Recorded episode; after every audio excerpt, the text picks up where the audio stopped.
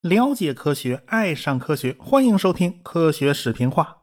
上文书讲到了美国的阿波罗十四号成功登月啊，上一回的主角嘛，就是美国第一个进入太空的宇航员谢泼德，他破天荒的在月球上打起高尔夫球来了哈。这谢泼德作为宇航员办公室的主任，他心里他痒啊，但是他的美尼尔综合症是非常严重的，经常是头晕眼花。但是呢，他有机会碰到一位很好的医生啊，这位豪斯医生呢就帮他治好了美尼尔综合症，所以谢泼德才有机会重新成为宇航员。当然啦，这谢泼德是 NASA 的领导人物之一啊，起码也是个中层干部。你插队，你合适吗？所以就引起了其他人的不满。按理说这回呢，该轮到库珀了，但是这库珀就被挤下去了，他就一肚子火嘛。后来他也就离开了 NASA。美国这儿登月搞得热火朝天呢，那苏联人在干什么呢？苏联一方面他们还在准备那个巨型的 N 一火箭，因为这是科罗廖夫留下的遗产嘛。米申作为科罗廖夫的后继者啊，他是接班人嘛，他当然不想半途而废呀。但是这个 N 一计划走的一直是磕磕绊绊，一次成功的发射都没有，而且还经常炸啊！而且这 N 一火箭实在是太复杂了。发动机太多，所以它一直在修改和调整啊。这么长时间，它也没能继续发射。所以苏联高层呢，他也知道啊，美国人在登月上已经抢先了，你再在这个赛道上和美国人死磕，它意义已经是不大了。所以他们需要开辟一个新赛道来扳回一局。登月这个行动本身，它的效益并不大，但是它有巨大的拉动作用。但是就它本身来讲呢，你不过就是从月球上带回一些岩石和土壤的样本，这种事儿啊，其实不需要靠载人登月工程去实现。苏联呢就想，我用个探测器上去，我抓一把土就回来，那不也可以吗？苏联的月球十五号，他不就这么干的吗？不过 输了苏联人那个月球十五号的失败了嘛。不过呢，苏联人他一直没有闲着呀。他们接下来又马上做了一个月球十六号，其实就是月球十五号的复刻版嘛，用的还是质子号火箭发送到月球。质子号这个级别的火箭呢，还真的是非常好用的一款火箭。首先，它载重量很大，但是呢，它又不是大到变态的那一种。像美国的土星五号和苏联的 N 一，那就属于大到变态。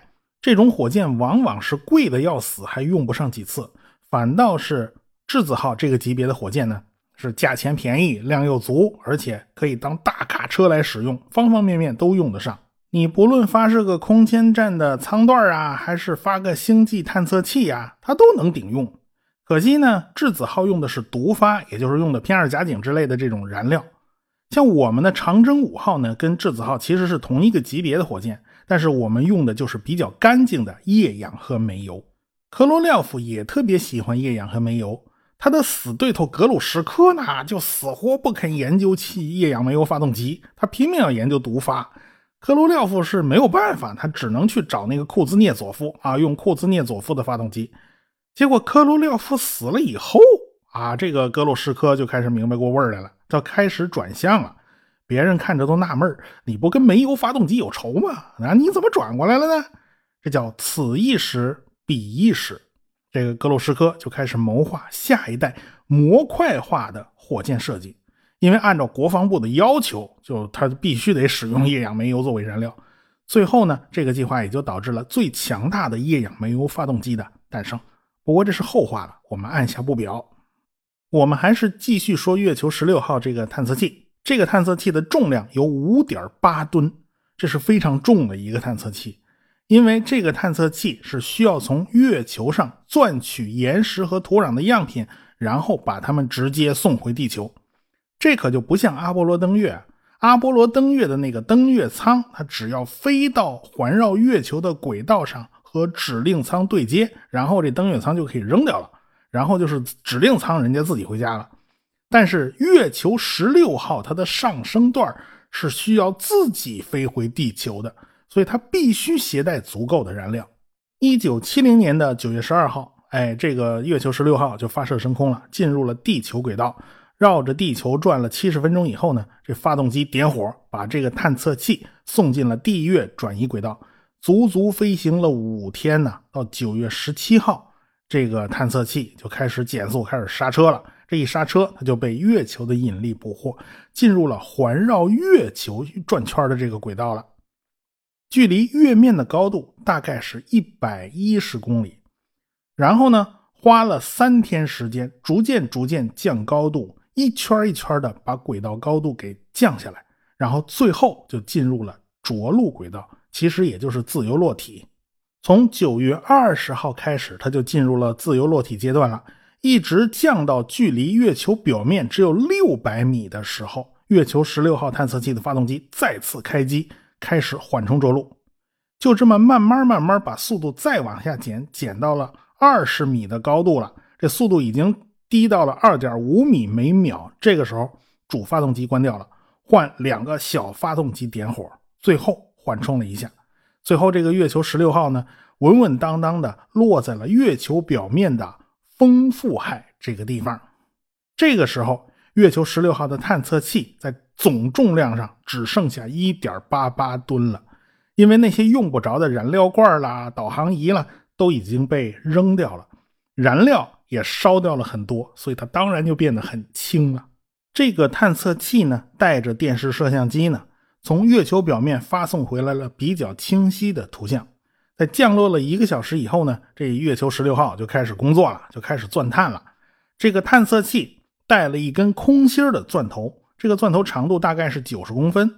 然后呢，抓好了，对着地面一杆子就钻下去了。七分钟钻了三十五厘米，等钻到差不多了，这个机器自己就把那钻杆给提起来了，插回探测器里边保存起来。因为这个钻杆里面。已经保存了一百零一克月壤的取样标本。这个探测器呢，就老老实实的在月球表面蹲了二十六个小时，时不时过来拍个照啦，什么探测一下温度啦，探测一下辐射啦，反正就干干这种探测性的事儿，它也不能挪动嘛。然后呢，在地面的操纵之下，那上升段开始点火，加速到了每秒两点七公里，这个速度已经足够脱离月球的引力范围了。这个下降段呢，还是留在月球上继续工作。那上升段跑了，回地球的这个轨道啊，算的还是非常准的。所以苏联人在中途连一次调整都没有做，这个探测器直接就扔回了地球方向。到了九月二十四号，这个探测器距离地球还剩下四点八万公里，已经非常接近地球了。这个时候呢，那就该扔的零碎都扔了呀，仪器舱就可以不要了，只剩下一个返回舱。以十一公里每秒的速度，是一头扎进了地球大气层。这个速度非常快，所以它在大气层里面减速达到了五十个 G 的加速度。好在上面没有人啊，这是一个运载标本的返回舱嘛。这个返回舱等降到了一点五万米的高度的时候呢，这个速度已经降到了音速以下了。这时候就可以抛出减速伞，然后继续减速，等降到十一公里的高空。这个主降落伞就被打开了，然后这个返回舱呢就伸出了四个长天线，就开始向外报告自己的位置。然后肚子底下呢还弹出两个圆鼓鼓的气囊，这就是为落地做好准备嘛。最终，这个探测器落在了拜科努尔西北啊，大概几百公里的地方。这个苏联人呢很快就找到了这个探测器，去的时候是那么大的一颗火箭。落到月球上的时候，你还有一吨多呢。现在回到地球，剩下的那个东西比一个篮球大不了多少。回收人员赶紧把这返回舱就交给了有关的科学研究机构啊，由他们去进行研究。这一百零一克的月球土壤样品呢，来的可是真不容易啊！全世界能从月球上往回拿东西的，也就是美国和苏联两家啊。今年。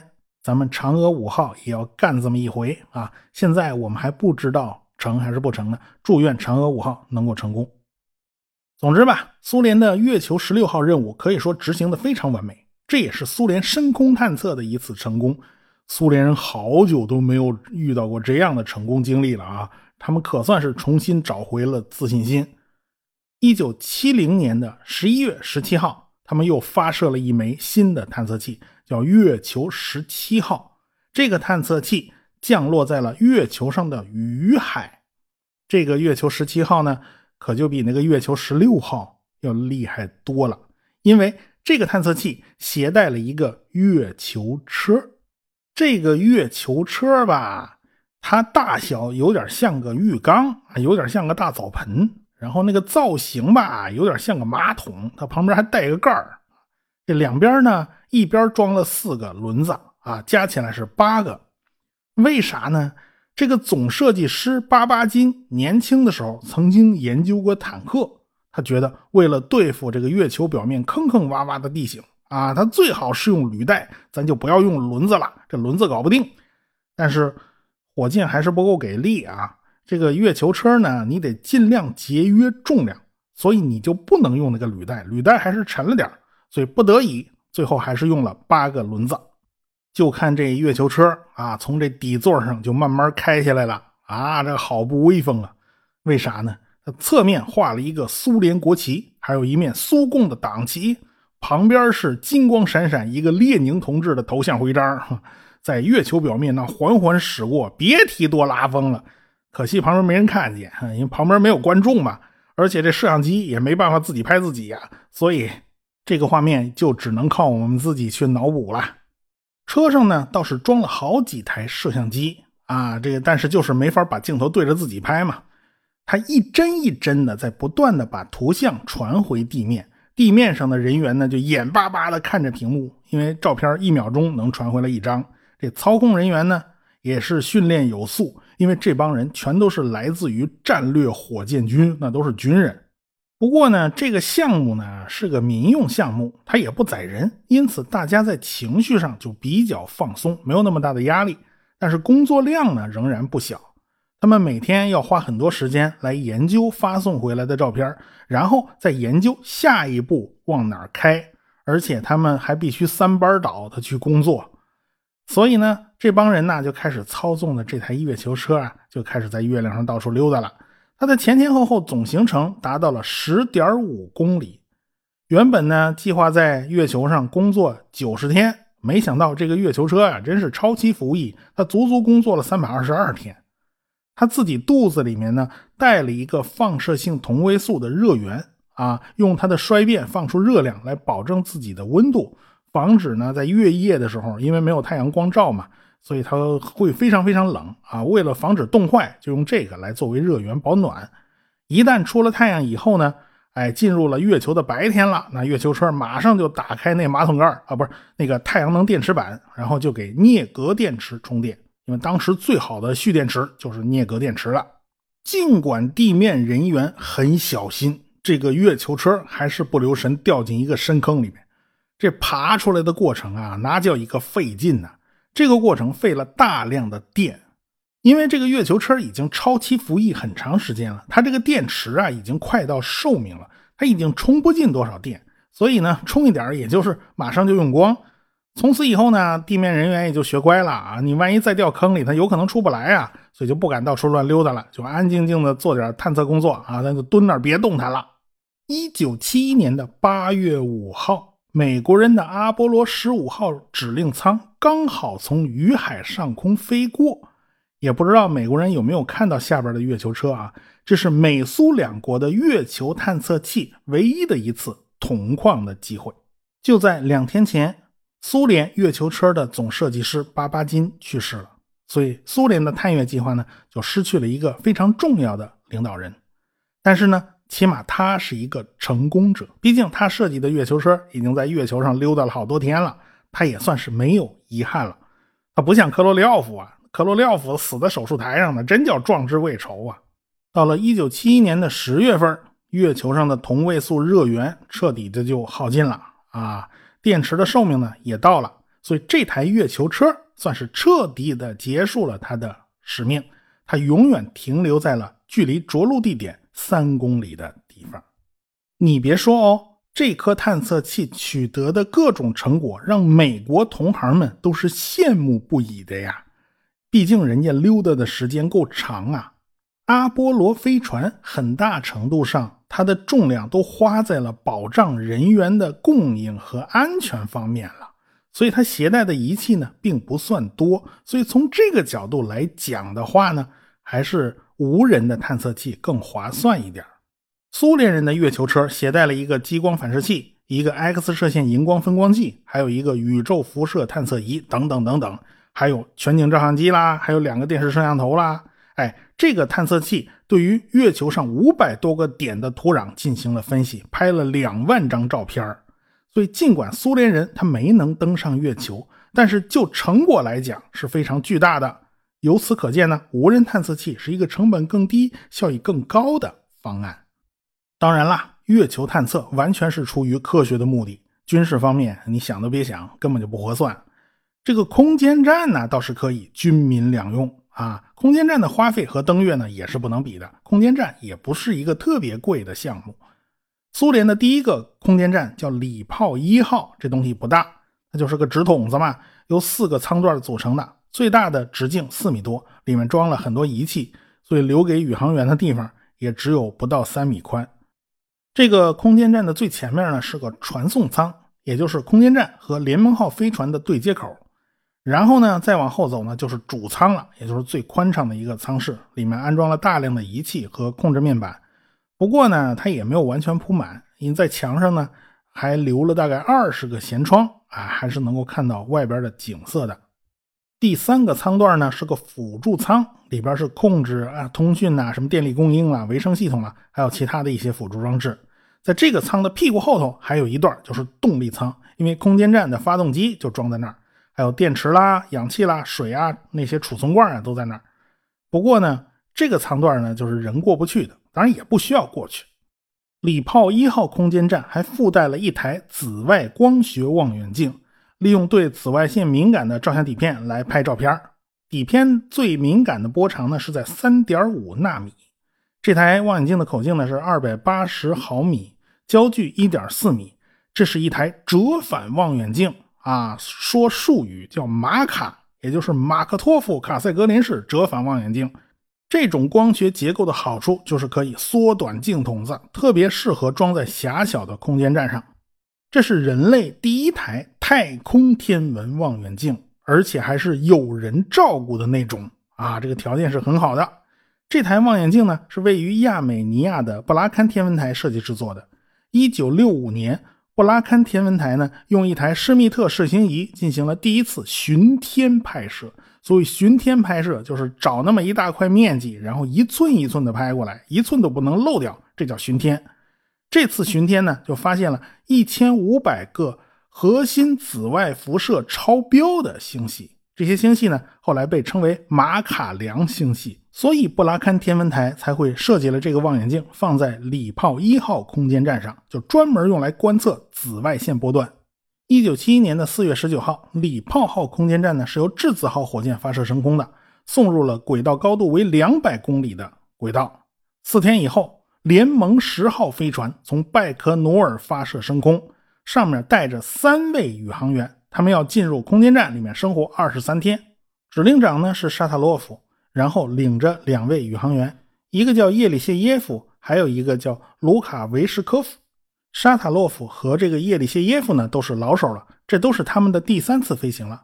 卢卡维什科夫呢是个新手，他第一次上太空。这艘联盟十号飞船呢是最新的型号，因为这艘飞船带了新版的对接机构，这是第一次啊，苏联人的对接机构。可以从对接口直接钻进空间站，以前是不行的。以前呢，两艘飞船做对接以后，必须依靠太空行走啊，从这个门出舱，然后呢，从对面那门钻进去。联盟四号和五号的对接，他就是这么干的。你这么干显然太不方便了嘛。现在终于有了可以从中间直接钻过去的对接口了。苏联人的这个对接机构呢，和阿波罗飞船的那个对接机构啊，大同小异，都是用的插头插座的模式。联盟号这边呢是个插头，礼炮一号那边呢是个插座。联盟十号飞船的这个顶上啊有个圆锥体，这圆锥体的尖上呢伸着一根插头，一根棍儿。这插头呢要精确的插进那插座那个洞里面。然后引导着周边门框上的各种电线接口和管子接口，咱全部对准喽，然后锁定，哎，再把中间接好的这个圆锥体啊，咱拆下去，这回就用不着它了。这时候中间这个通道就算是通了。联盟号轨道比较高，所以他们要跟空间站对接呢，它必须下降高度来追赶礼炮一号空间站。在自动操控系统的引导之下，这个联盟号离空间站就越来越近，越来越近，最后只剩下几百米的距离了。这个时候就要靠沙塔洛夫手动对接。啊，如果一切顺利的话，联盟号头上那个插头插进了插座，然后咔吧一声锁住，然后这插头就开始缩短，这一缩短也就把飞船和礼炮号互相拉近，拉到等着门框上那些个接口全都对准喽，然后你咔吧一下锁死，这事儿不就圆满了吗？哪知道就出毛病了，这对接机构它卡住了。当时飞船的轴线和空间站的轴线它不在一条线上，那歪的比较严重。按理说呢，你开着飞船的姿态调整发动机，你歪过去点你不就解决了吗？可是他们消耗了大量的推进剂，也没能对准，啊，不是歪这边了，就是歪那边了。具体的情况呢，宇航员也看不见，也不知道这个歪的过程中是哪儿给撞坏了。反正他们横竖就是接不上啊，眼瞅着门框上那么多接口呢，就差了不到一个巴掌的宽度。咱就能给接上了，结果眼睁睁看着就再也不能靠近一丝一毫。这下这三位宇航员可就抓了瞎了，这可怎么办呢？现在想拔出来重新对接一次，他都做不到了。那插头啊锁得死死的，拔也拔不出。要不然呢，咱这么办，咱抛弃轨道舱，先让宇航员回家算了。